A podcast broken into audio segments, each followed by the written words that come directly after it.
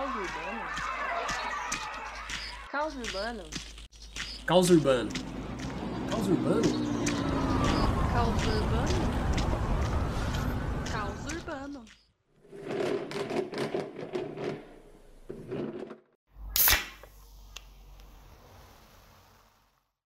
É. Caos urbano.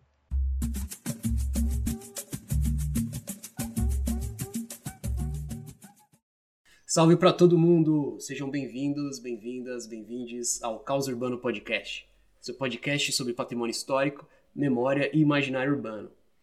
Essa temporada do Caos Urbano Podcast é dedicada à cidade de Guarulhos, projeto financiado com recursos da Lei Aldir Blanc via Funcultura, o Fundo Municipal de Cultura do município de Guarulhos.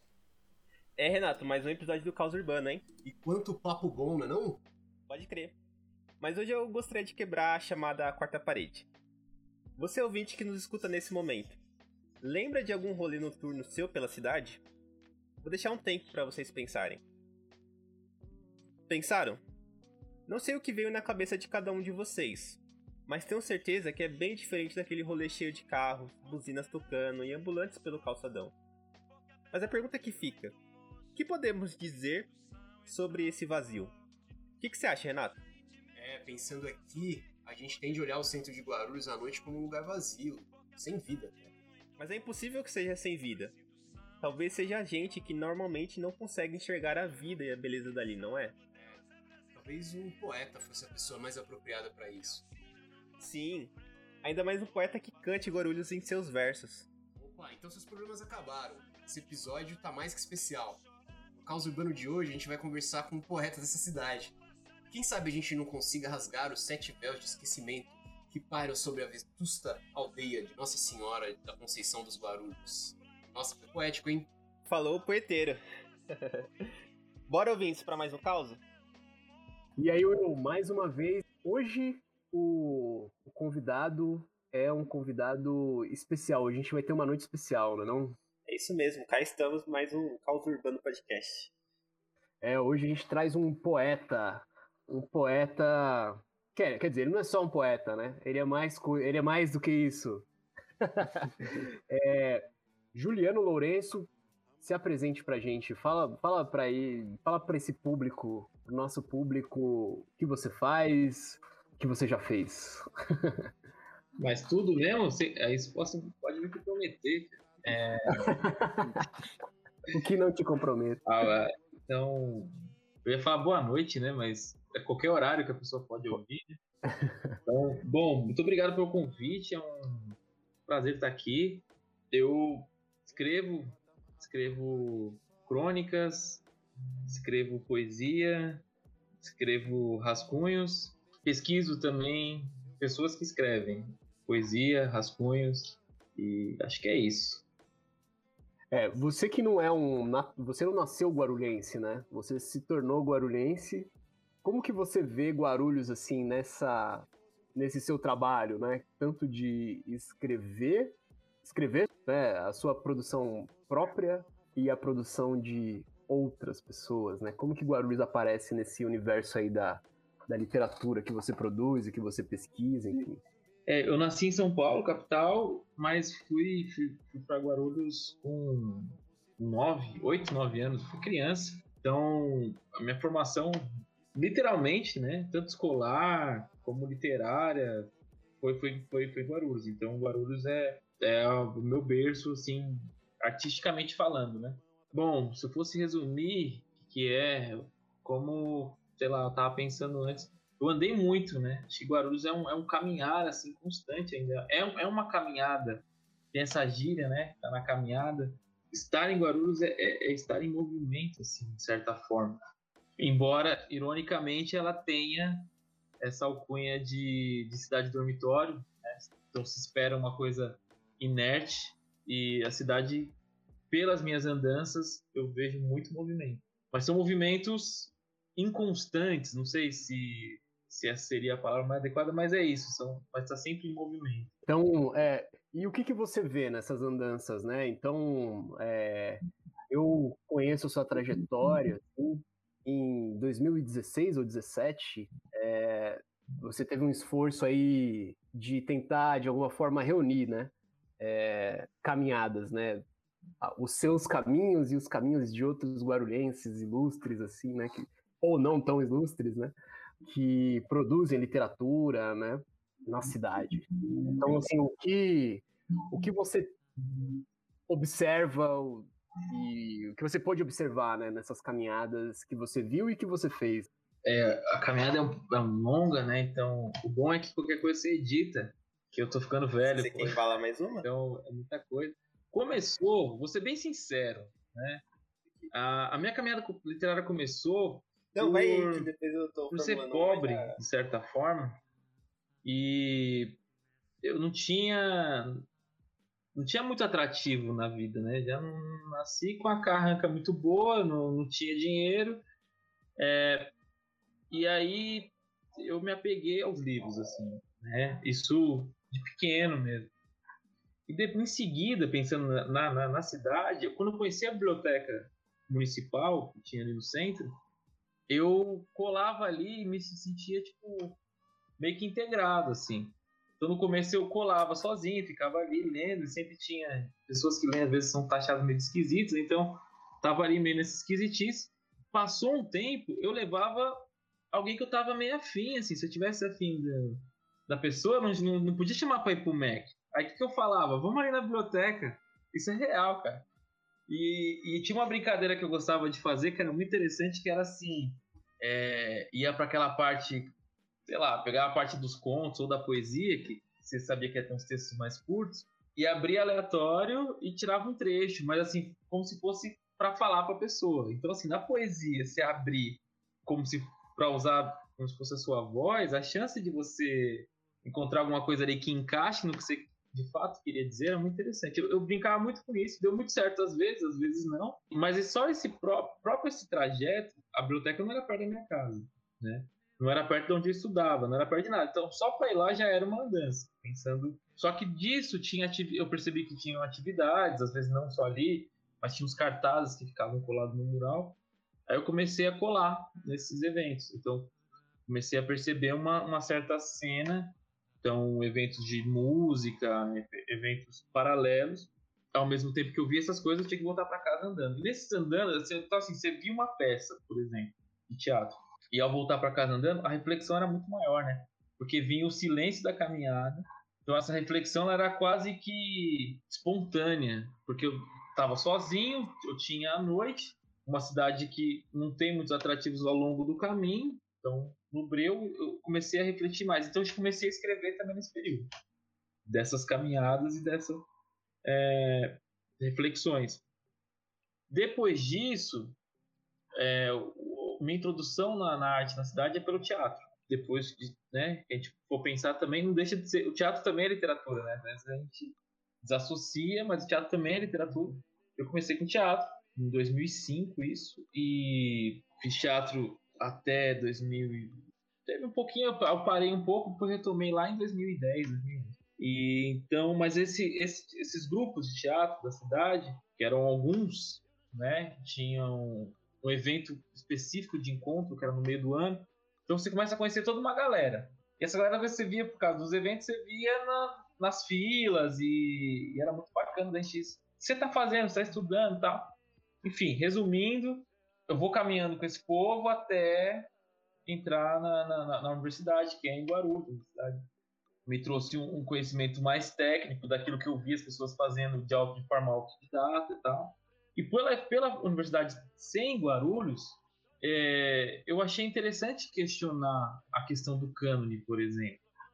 Né, que eu ouvia muito assim os poetas tal, os já consagrados, até mesmo os consagrados considerados marginais né? Que hoje em dia ser marginal também, né? Essa borda ela, ela, ela se estende, tem marginal que já está dentro do, do cano.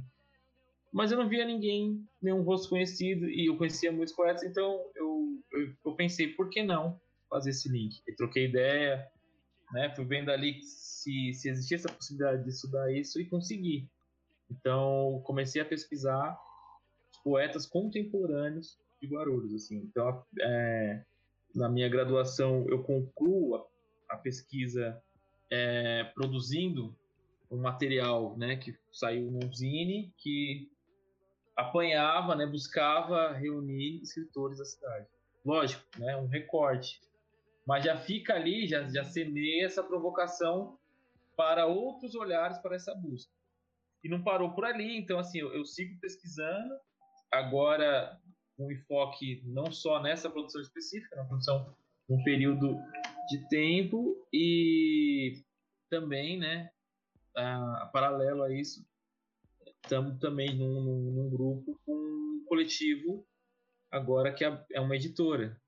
Tem uma pessoa bem conhecida, né, a voz aveludada desse podcast, uma delas é, é um é parceiro nessa, nessa caminhada, que é o objetivo primeiro da editora, é, chamada Ctrl V, é ampliar as vozes de Guarulhos. Então, assim, o, o, foco é na produção literária guarulhense e é tentar fazer essa essa ponte, né? Essa, não sei se é a ponte, assim, porque assim, a produção já vem, já está ali, ela já existe, a gente vê que tem um material fértil.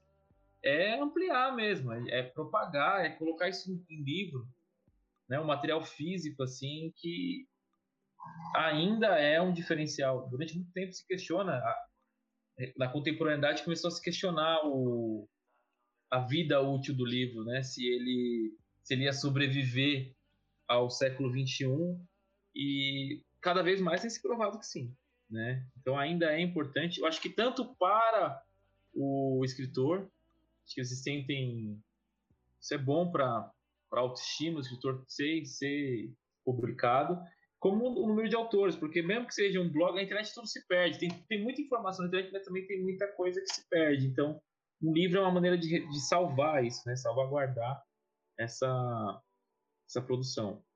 Enfim, eu acho que eu falei demais, mas é basicamente isso.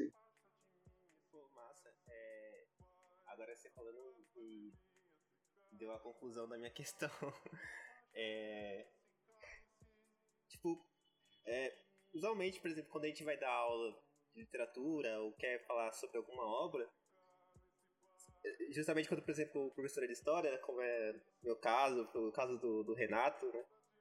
A gente quer contextualizar a obra dentro da sociedade, quer contextualizar ela é, onde o autor está inserido, qual classe social ele pertence.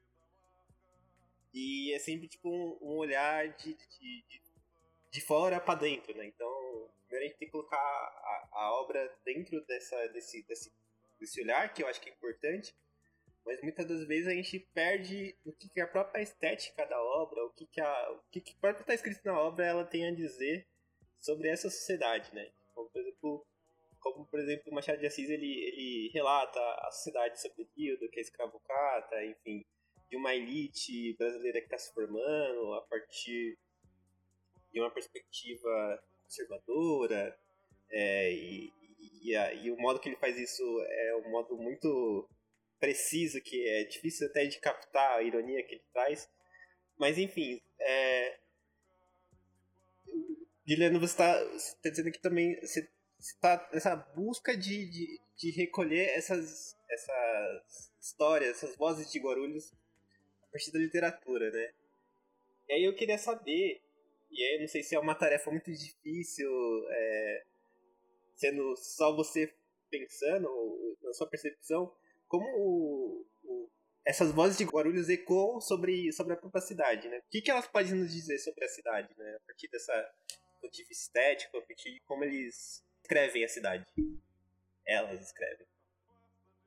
É, é uma pergunta Pergunta complexa, uma pergunta complexa. Na verdade, o todo, né? Se eu, se eu conseguir captar.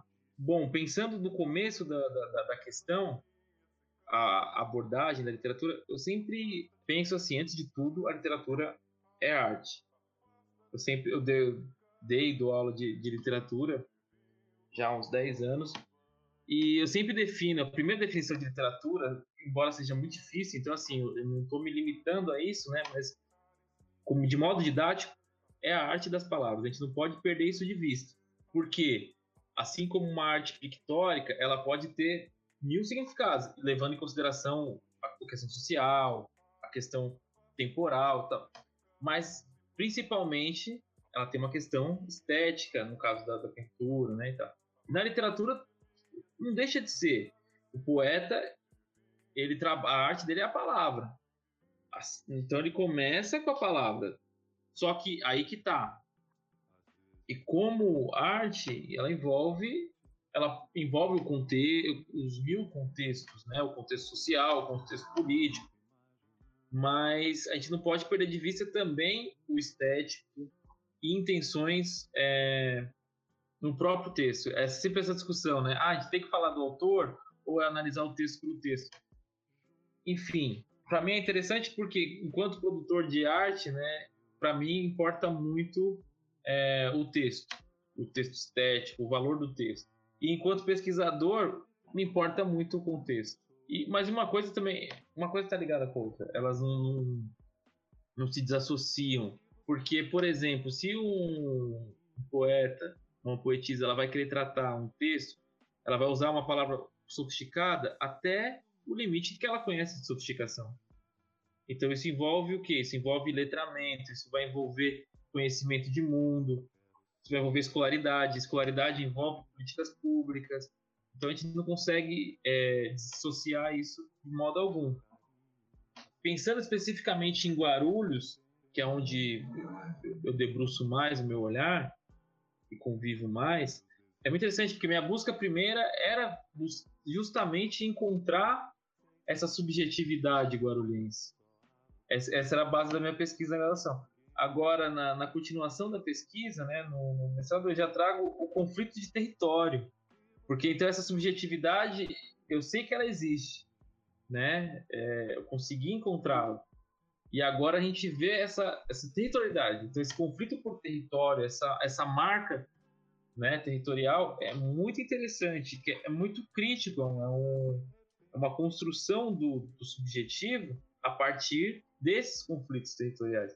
E como que isso implica na prática, né, na, na, no texto em si? Até mesmo na autoafirmação. Por exemplo, quando eu organizei um sarau junto com o coletivo que eu fazia parte em São Paulo, as pessoas levantavam simplesmente com seus, seus escritos, com seus textos na mão, declamavam e sentavam de novo com toda a pompa e toda a glória. Em Guarulhos, o cara vem com o papel, às vezes, ou um caderno embaixo do braço, você tem quase que falar para ele assim: deixa eu ver, porque ele, a autoafirmação como escritor, como poeta, passa por um.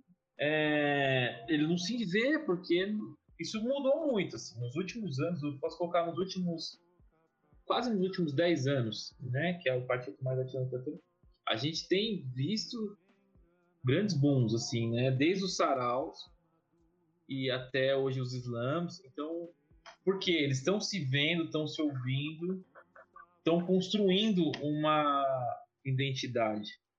E é muito mais fácil você chegar a uma, uma pessoa nova expressar seus sentimentos ali e se colocar como, como poeta do que antes. Porque o, o, o poeta estava no livro, o poeta era aquele que a professora te obrigava a ler fazer um, uma resenha ou qualquer coisa. Então, isso tem mudado, isso tem mudado é, muito. Mas a, o que eu vejo de específico em Guarulhos é que Guarulhos tem os conflitos internos, como, por exemplo, é, essa chaga, esse estigma de, de cidade dormitório, ou dessa comparação constante com a sua vizinha São Paulo, né? São Paulo tem tudo, tem acesso a tudo. Então, Guarulhos muitas vezes se pequena, embora ela seja grande, gigante. Há muita produção e de qualidade. E não fala assim, ah, é uma coisa bairrista. Não, né? Como falei, é, não é uma voz minha, são várias vozes. Quando a gente vai pesquisar é, a teoria literária, a crítica literária contemporânea, você vai batendo com. Só que qual que é o diferencial?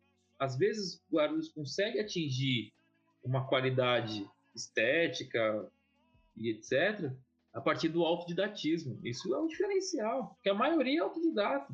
Não estamos aqui incentivando, falando assim, ah, não, então isso está bom, está dando certo, continua. Não, mas se o cara mal tem incentivo à leitura e ele consegue curar essa, essa bolha, então isso tem seu valor. Imagina se ele tem acesso e essa troca, essas multivozes. Que a literatura tem muito esse, esse ciclo de emulação, né? Então você vai lendo poetas, você se inspira na inspiração, enfim. É um terreno muito fértil, um terreno muito fértil. A gente falou de contexto, é, você falou desse esse conflito que existe, que não é um, como você bem explicou, né, que não é um conflito, né, entre o contexto, né, entre essa, entre aspas, explicação, né, essa história, né, esse lugar social da arte e a produção estética, né, é, da forma, né, que, que a poesia, que a literatura, ela apresenta. E às vezes a gente apresenta isso como um conflito. E, e como que se dá esse atravessamento, assim, né? Na, na sua pesquisa e, e, na sua produção mesmo, assim, como que você vê a poesia na cidade e a cidade na poesia, né? Fiquei pensando, assim, né? Porque é, como que... É, acho que dá para resumir, assim, como que a, a cidade, essa realidade material, né? essa realidade, essa construção histórica, ela inspira a, a arte, né? E como a arte pode inspirar também outros jeitos de estar na cidade e de inventar a cidade. Tem um lance que é o, o do que da poesia. Sempre perguntam assim no começo das aulas, os alunos vão perguntar a diferença de poema e poesia. Né? que também é uma coisa que você pode dar aquela derrapada, né, então. Mas a poesia, ela está nas coisas. A poesia não é aquele texto quebradinho em decassílabos, né? Você vai contar sílabas, vai dar quebra. Porque a gente pensa assim, né? A prosa você escreve até o fim da linha, a poesia é quando você quebra a linha. Não! É, a poesia em todos os lugares possíveis sobre, né, a partir do olhar, a partir do olhar observador. Então, você falando agora, eu, eu tenho lugares na cidade mesmo que para mim é de extrema poesia. E é esses lugares, é uns lugares meio vazios, assim, sabe? Uma coisa meio aqueles filmes europeus, assim, filme cult europeu que tem aqueles espaços vazios, né? Mas é um, não é um olhar europeu, é um olhar da, da, minha cidade, da cidade que eu cresci, assim. Um dia desses, eu estava passando ali pelo centro, por exemplo, mesmo, eu passei em frente ao. Acho que agora, não sei se é bem barateiro, sei lá qual que é, que era o antigo Peralta, né? E eu vi as alterações. As alterações da cidade, com o olhar observador, é muito interessante, porque você percebe que ela tá lá, mas não tá mais. Não sei se agora eu estou viajando mais do que a sua proposta, mas é isso, assim. Pequenas alterações na sua vila, sabe? O, tem um tem um texto, se eu não me engano, é do, do Dostoiévski até, que ele começa, ele fala que o cara começa a fazer amizades com as casas. E aí ele passa depois de um ano na casa, ele fala: "Olha, minha amiga foi recuperada porque ela, ela recebeu uma pintura". Então, para ele, ela foi como se tivesse feito uma cirurgia plástica, assim. E é um texto em prosa, mas tem uma poesia linda ali, que é essa relação que ele está com a cidade. Então, quando você vê uma casa que, sei lá, está construindo uma laje, depois quando ela está pronta, sendo bem concreto, assim, você imagina assim, se você estiver parado no trânsito, vai, né? No trânsito da cidade, você está parado, você tá olhando, você vê aquela casa que você viu construindo. Se você se permitir, você imagina que a construção de uma casa é a construção de um, é a realização de um sonho, e não é mentira. A gente sabe que o capitalismo vende essas, essas coisas, né? materiais como sonhos. Então você imagina uma pessoa batalhando, trabalhando para comprar o, o cimento, para rebocar, para pintar, e ela escolheu a cor da tinta. Então, tudo isso para resumir assim, aí eu vou colocar isso num verso, eu vou colocar lá, aquele verde naquela parede, porque o verde é homenagem ao seu Palmeiras, aquele verde e tal. Então, assim, para a pessoa, para o leitor, aquele verde vai ser outra coisa. O cara nunca vai imaginar que tipo, ele tirou de uma parede que ele estava passando no trânsito. Então, isso não dá para pegar esse contexto todo. Mas ele tem que passar por casas que tem pinturas, para ele falar sobre uma casa que tem pintura. Né? É, um outro russo, né, o Tolstói, fala que você quer, você quer ser universal comece pela sua vila, né? Então, é, e é, é, não é uma máxima à toa, é um. É, os sentimentos humanos são, são muitos, mas ao mesmo tempo são universais.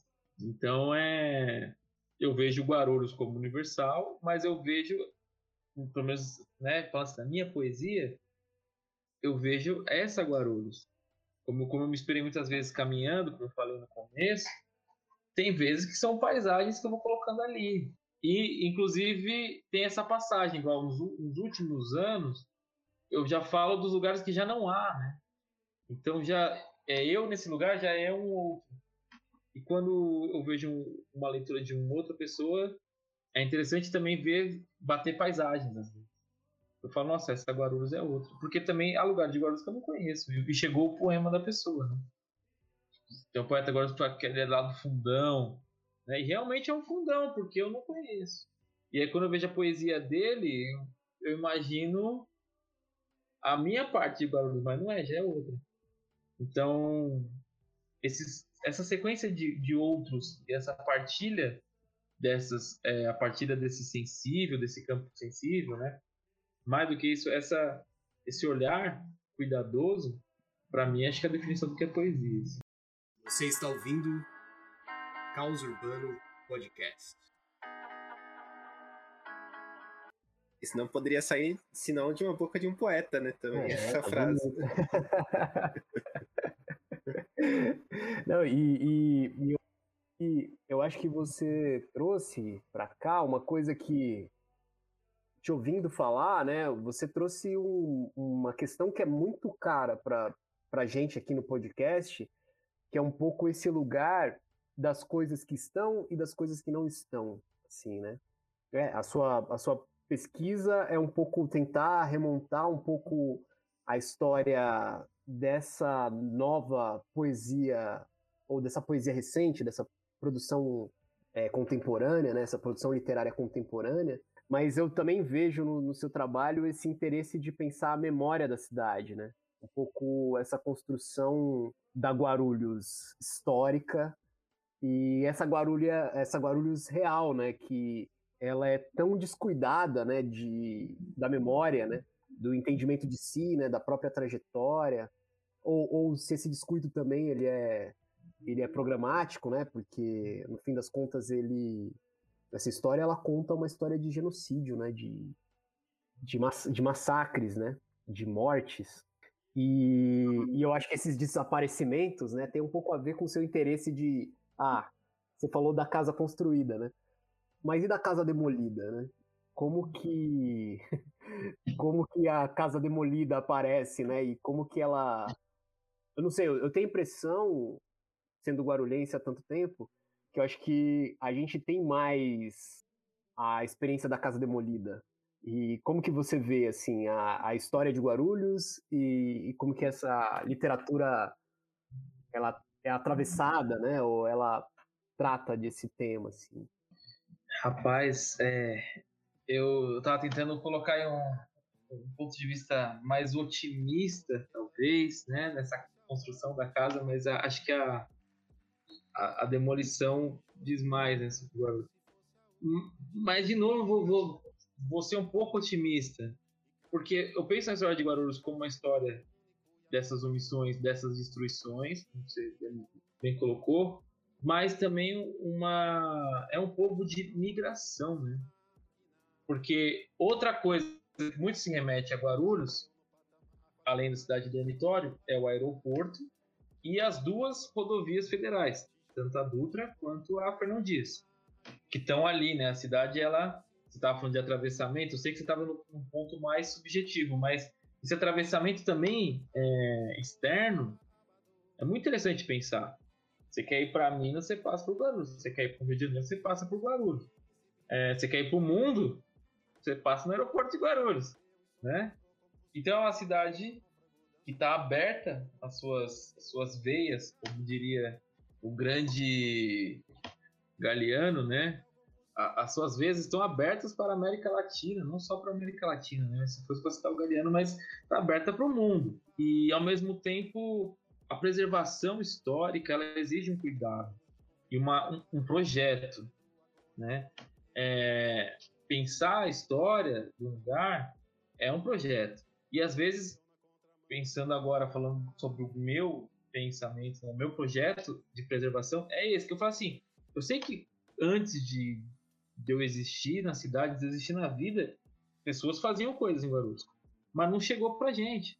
Porque não porque a pessoa não teve cuidado, é porque às vezes é isso, né? O próprio material que a gente costuma trabalhar, às vezes é efêmero. Então, quanto mais a gente tentar salvar essas coisas, preservar essas coisas. Um exemplo, quando eu falei comecei com teatro. E há pouco tempo eu estava fazendo uma pesquisa sobre teatro e tentei levantar dados oficiais. Isso, quando eu participei, foi em 2005, mais ou menos. E aí eu fui dar uma olhada, não tinha um registro dessas, dessas mostras. Então elas aconteciam, era quase um happening, assim. Quem viu, viu. Quem não viu, sabe? Por quê? É, ou, sei lá, pensar, fazer um, um, paralelo com o Mário de Andrade e a, o Centro Cultural que tem aqui em São Paulo. Você já foi lá no subsolo, na parte de baixo lá. O cara catalogou tudo, catalogou, tem não só dele, né? Mas lá tem coisa assim, tem cartaz de peça de teatro. Cartaz. E o bagulho tá lá sob uma temperatura adequada. Então você quer saber o que estava em cartaz em São Paulo em tal ano?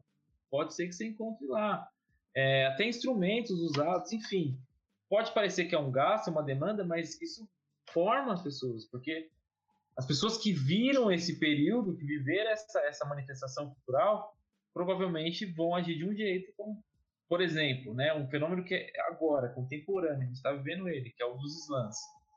A molecada que cola no slam, isso está formando uma espécie de caráter que vai repercutir no, no, no, que eles vão ser no futuro. E nas próximas gerações, gerações que vão nascer quando já tem slam. A minha, a minha geração não, não teve slam. Né? Eu, não colava, eu colava na praça, não tinha lá uma galera recitando poesia. Eu colava na praça para tomar corote. Não que a galera não, não tome corote estando no né? Mas é, é diferente essa relação, né? Então, assim, quanto mais estimulados, mais atravessados por manifestações culturais, eu acho que pode se instigar e então hoje eu vejo a cidade como ela assim como as avenidas e as rodovias federais, ela está num, num, trânsito, assim, num, num movimento. Eu já falei de movimento antes também, que é isso, eu vejo esse movimento acontecendo. E aí, bom, vocês são historiadores, né? Acho que quando a gente está no olho do furacão é mais difícil de, de perceber o todo, né? Então, assim, a parte que me cabe é como se fosse um furacão mesmo. Eu estou ali catando o que está voando ali, sabe? Eu quero preservar isso de alguma maneira. Mas, inclusive, acho muito. Apesar da cidade, dizendo assim, mas não a cidade em si, né? De outras coisas, eu vejo uma resistência muito bacana, assim. Então, falando sobre, sobre a destruição que você comentou, eu acho que tem gente escalando esse, esse monte de escombros, assim, sabe? Então, o que isso quer dizer, eu não sei, mas ah, se fosse criar uma imagem, é isso, esses pombos e a galera andando em cima. Você faz uma contraposição entre a cidade dormitório e essa cidade fluxo, né? E aí eu fiz um monstro na minha cabeça, que é os dois ao mesmo tempo, né? Que ia ser um sonâmbulo. né? Uh, eu acho que não seriam, e, e esse, esse sonâmbulo não seriam os artistas, né? Que estão ali, eles estão sonhando, né? Os artistas estão sonhando.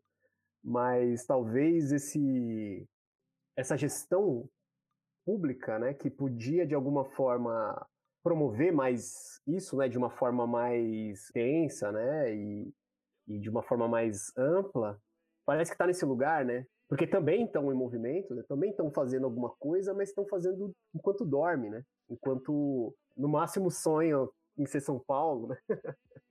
e não e não são Guarulhos, né? E não vê as pessoas que estão fazendo tanta coisa, né? É, é, impressionante, assim, a gente tem conversado com as pessoas de Guarulhos e o quanto que as pessoas fazem aqui, assim, é e, e é sempre um fazer apesar de, não com.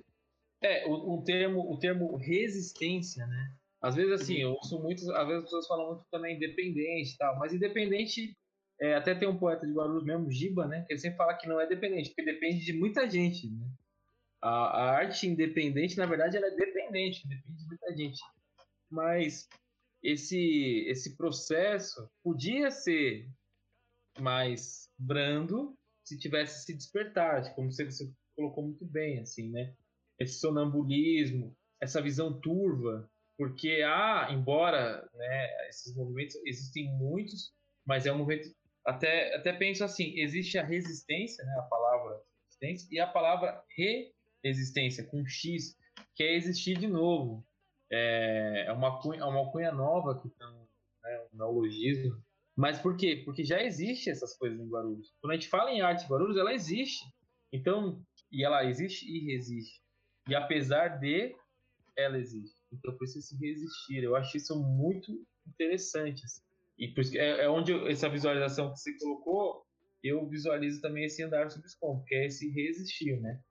Tá lá, dá os seus passos, mesmo com, com as adversidades. E, e, tem, tem processos que são longos, já tem coisas que estão há muito tempo acontecendo na cidade. E ao mesmo tempo, quando quem quer consumir cultura, colocar essa palavra consumir cultura eu acho uma palavra horrível, mas tem gente que, que é desse jeito mesmo, né, que é onde vai financiar a arte, ela vai para São Paulo. Ah, o que, que tem de qualidade? Ah, em São Paulo. Se você é um artista local, você precisa provar o seu valor fora. Você tem que ir para São Paulo. E acontece muito esse êxodo, né? Embora Guarulhos seja uma cidade de, de receber migrantes, quando se trata de artista, ela expulsa os seus artistas. Né? Então, até mesmo de formação, às vezes você tem que ir para fora, para ser reconhecido é para fora. E, e, o público interno também, mas o público interno não público, eu acho assim, é de tanto ver o que é de fora, não se enxerga ali, então já vê como algo menor. Então, aí para mim essa parte fica um pouco conturbada, porque é isso, né? Que eu, eu faço, eu acredito. Então, se eu, se, eu, se eu olhar só pelo outro lado, se eu olhar só pelo olhar daquele que vai falar que não, eu, eu desisto. Então, prefiro continuar fazendo. Pô, eu tava pensando na falar de vocês agora, sobre o que o Juliano falou anteriormente, essa questão de sobreviver dentro da tempestade e ter que catar as coisas pelos escombros, né? Segurar ela pelos escombros. Me pareceu muito uma coisa que o Walter Benjamin fala nas teses dos conceitos de história, quando ele vai falar do anjo é, que está olhando para o passado e esse passado é, é, também a partir dos escombros e ele não consegue parar para observar esses escombros porque há um vento do progresso, uma tempestade soprando ele para frente. E, e, é muito interessante se a gente usar essa essa anedota, essa analogia que o Walter Benjamin usa para criticar esse conceito de história, é um conceito de história é, positivista, enfim, que está ali permeado ao período que ele está inserido de como o progresso da cidade, o chamado progresso da cidade, desenvolvimento socioeconômico da cidade, que é pautado pela industrialização, que é pautado pela, pelo desenvolvimento econômico de uma certa elite, a, é, é, é, quer dizer, né, é, é, a gente está fazendo isso pra, porque está fazendo algo de bom, né? Então a gente pode, sei lá, canalizar o, o rio X, porque não vai fazer muita importância. Está tá construindo um, um, aeroporto que vai trazer bastante renda para a cidade. Vamos mudar o fluxo do rio, vamos matar o rio. Ou que tal a gente destruir essa igreja, porque ela está incomodando. Se a gente for tentar, vamos tentar recuperar essa igreja? Não, porque a gente vai fazer um calçadão e esse calçadão vai gerar muita renda porque vai ter um fluxo econômico aqui no, no centro que vai, vai vai valer a pena. E nessa fala do Juliano, tipo, de recuperar essas histórias é, a partir dos escombros é justamente o que a cena cultural aqui de Guarulhos está fazendo, né? O que você faz no seu, no seu trampo, né? O que, que você tá fazendo, tenta, tá tentando fazer aqui no podcast. E acho que isso é muito interessante, né? Como, como as nossas falas, nossos pensamentos convergem de modo não combinado, mas que tá ali falando que a gente tem que olhar para os escombros, né? E para que não haja mais escombros pela frente. Agora que você, falou, fez lembrar, fez lembrar, bom, o que é o que é a parte, você falta do, né, causos. Cara, eu tô lembrando de vários lugares de Guarulhos que faliram. Né? Todo espaço de Guarulhos que eu frequentei fracassou. Mas não fracassou, na verdade, né? Agora, agora divagando, né? Poetizando, né? Eu lembrei do, do, dos fracassos do, do Fernando Pessoa. Fracassou, é fracassar né? maravilhosamente, né? Mas que bom que fracassou. Por que, que fracassou? Porque não se vendeu. Porque teve posicionamentos, sabe? Porque focou na arte, não focou em o que era necessário naquele momento. Mas todos fecharam as portas. Né? Eu, eu tive um, um bar, uma sociedade com, com, mais dois artistas, uma artista plástica e um, um artista plástico também. E o bar faliu, né? O bar fechou. Aí nesse tempo eu conheci outras pessoas que tiveram casas, espaços alternativos, que tinham exposições de arte, cursos de formação, bandas, enfim. Esses lugares fecharam, as pessoas foram obrigadas a se mudar, tiveram que, sei lá, se adaptar ao mercado. Porque é isso, né? A regra é, você tem que se adaptar ao mercado. Inclusive, há artistas, há pessoas na cidade que trabalham com arte, literalmente trabalham com arte, que já pensam uma arte empreendedora. A arte empreendedora é complicado, né? Porque não estou falando que sim ou não, não é bula, mas é uma arte que já vem com amarras, né? Então, se você já vai vender alguma coisa, você tem que agradar. E a arte ela não precisa agradar ninguém, ela não é obrigada, né?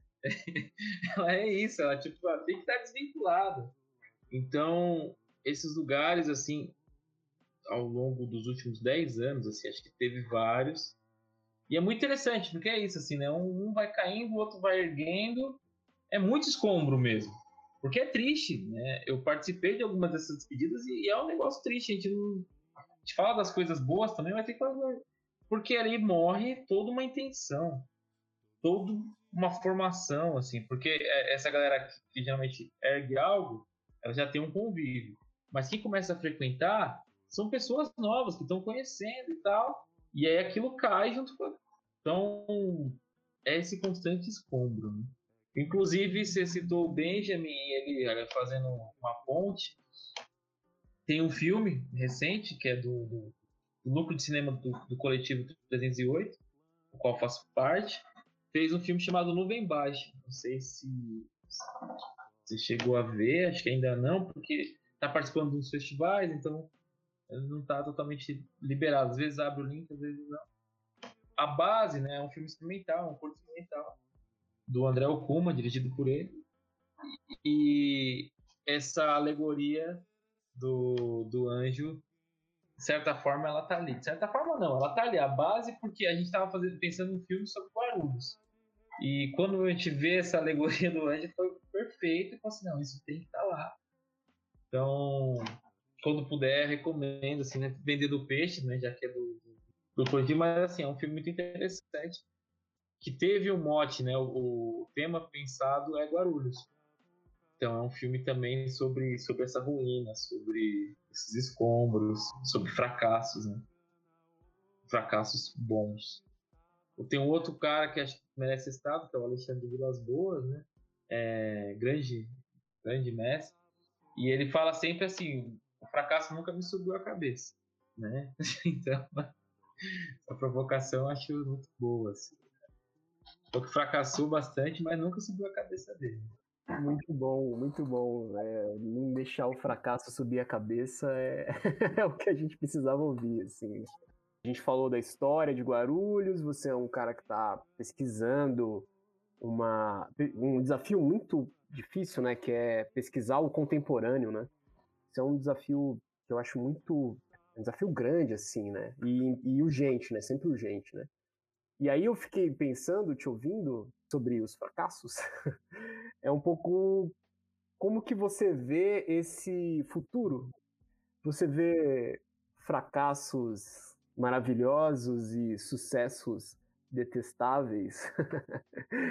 e você tem falado né, sobre a geração do Islã, né? Eu acho que parece que você está bem interessado, né? O universo do Sarau, o universo do Islã que você viu e tal. Você falou das novas gerações e a gente está encaminhando para esse papo.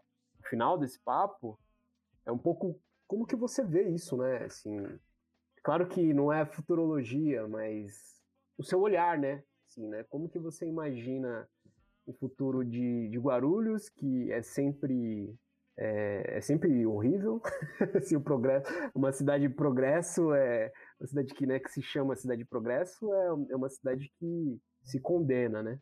Mas tem pessoas incríveis, né? E a gente tem tá, a gente está documentando, conversando com as pessoas. Como que você vê esse esse esse futuro? Como que você vê essas pessoas, né? A gente está falando do contexto da lei Aldir Blanc. Muita gente boa está fazendo muita coisa. Como que você vê esses próximos anos aí? Só fazendo uma deixa aqui, é, é, é falar sobre a reprodução do, do real a partir do, do, movimento real do objeto, que, como dizia José Paulo Neto. Nossa, eu, queria falar assim, eu queria citar ele no começo.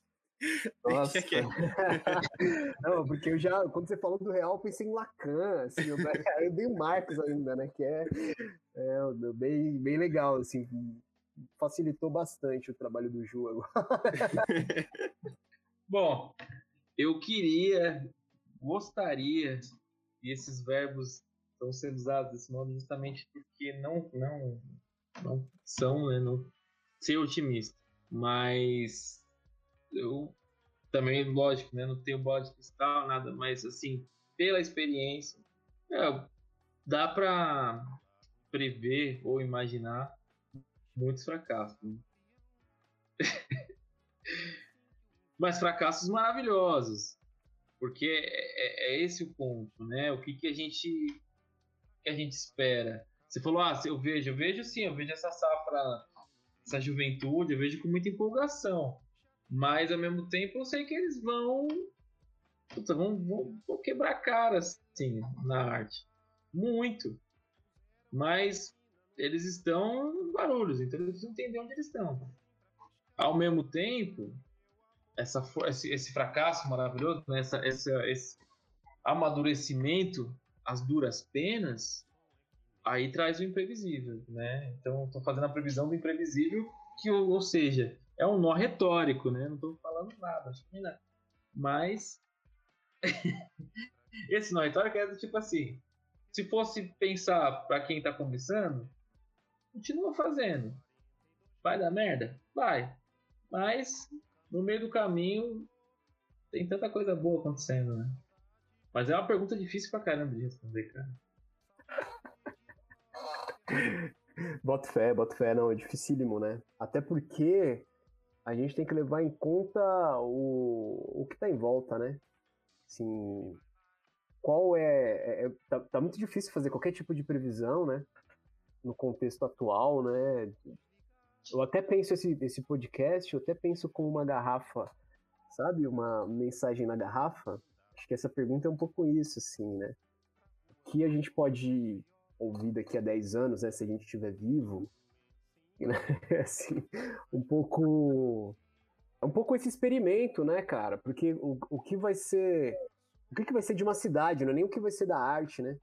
O que pode ser de uma cidade, que pode ser das relações humanas diante dos desafios que a gente está passando agora, né? É uma coisa muito difícil. Então, eu acho assim, a, cidade, né? Acho que a cidade ela precisa amadurecer seu pensamento, assim, porque pensadores há. E a, isso, isso eu falo com, com, com convicção, assim. Há, há, quem pense na cidade, mas a, a cidade precisa ser repensada. Não por essas pessoas que pensam. Né? Precisa estruturar precisa estruturar. Vale a pena, sabe? Então, agora você falando assim, especificamente, né? Nesse período que a gente está vivendo agora, um período fértil, até por causa da, dessas leis de incentivo e tudo. Isso é interessante.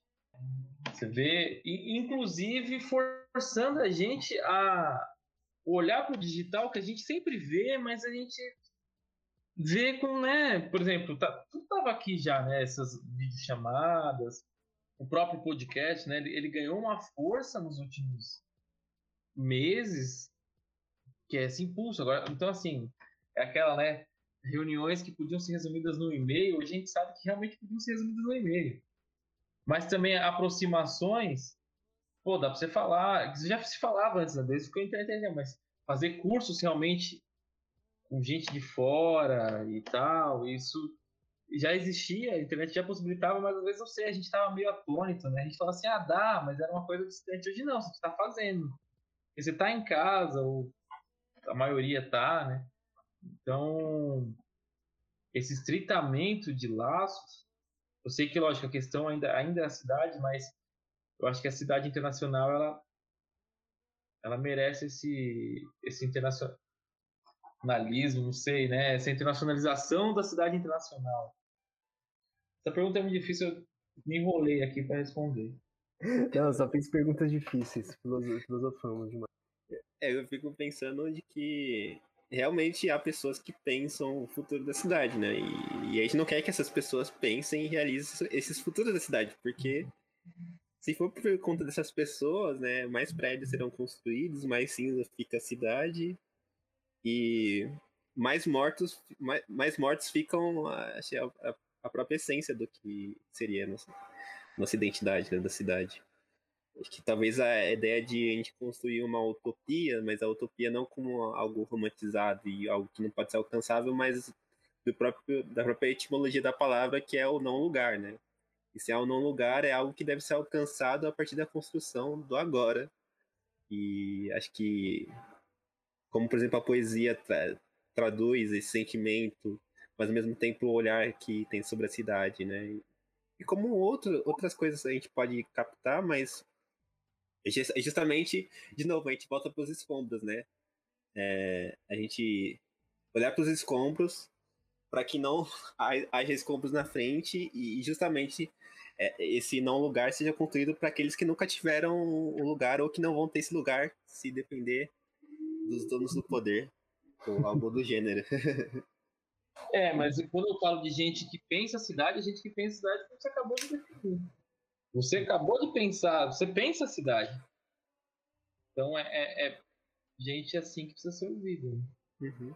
Porque é. quem pensa em prédio não tá pensando em cidade, tá pensando em prédio. E aí prédio você tem, como você falou, em qualquer lugar. Ou, é, o cerceamento das praças, igual né, quando você tem barulhos, né?